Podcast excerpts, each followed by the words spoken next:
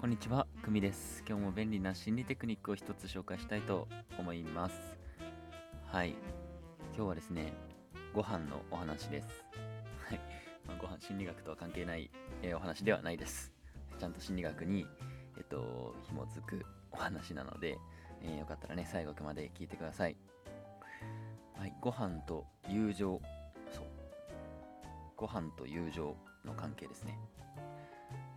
めちゃめちゃ簡単な友達の作り方そんなお話をしたいと思います。ちょっと長くなりましたけどあのシカゴ大学、えーっていうね大学のある研究によりますと人は同じものを食べた相手を好きになりやすい、えーということが分かっているそうです、ね、これはまあ同期行動と呼ばれてるんですけども、まあ、同じ行動をとってるとか同じ趣味を持ってる相手ってやっぱ信頼えーしてしまうじゃないですか。どうですか？ちょっとまあ信頼するというかあのまあ、ちょっとなんて親近感持ちませんか？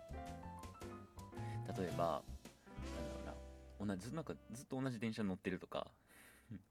そうそう。あの、ま、毎朝なんかあの人電車一緒やなとか、えーまあ普通に趣味が合う、えーバンドが好きなんだと。なんかねあんまりコアなメジャーじゃない、えーバンド。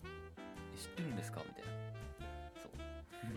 で、まあ、親近感を持つとか、うん。えーそれのうちの一つで同じものを食べればいい。だからめちゃめちゃ簡単ですよね。はい。なんか同じ電車に乗るとかなんか同じライフスタイルにするっていうかなんか同じ趣味を持つっていうのちょっとだけ難しいと思うんですけど、ね。まあ頑張ればできるかもしれないですけどね。あの同じものを食べるってめちゃめちゃ簡単なんです、はい、で、まあ、具体的にどうすればいいかっていうと同じお菓子を食べるだけで効果があると。なので、えー例えばまあお菓子を持ってくもう差しえー差し入れですね。いわゆる。で、えーちょっと同じお菓子を食べながら、えー軽く雑談をする、えそれだけで、えただ雑談をするよりも、え親近感を持ってもらえると、はい、そんな、えお話です。はい。であの例えば会議。例えばというかね会議。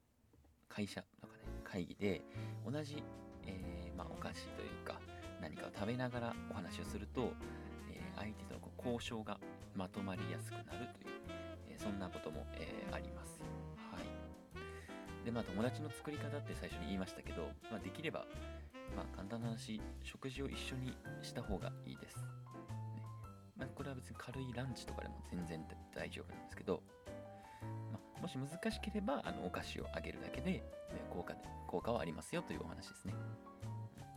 ットカットとかね、ハッピーターンみたいな、なんか小分けになってるちょっとしたものなんかすぐに、え買ってね、すぐに差し入れできるじゃないですか。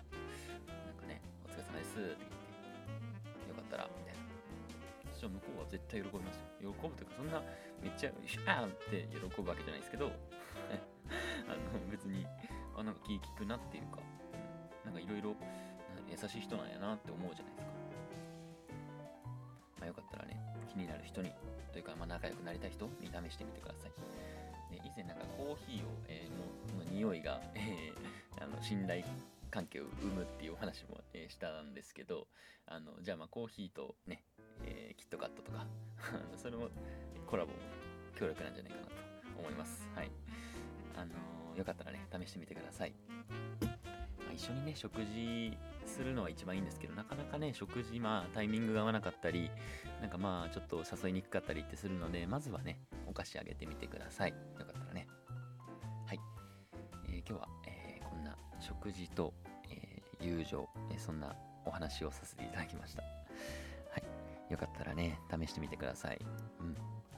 あの、インスタグラムにも上げてるので、よかったら覗いてくださいね。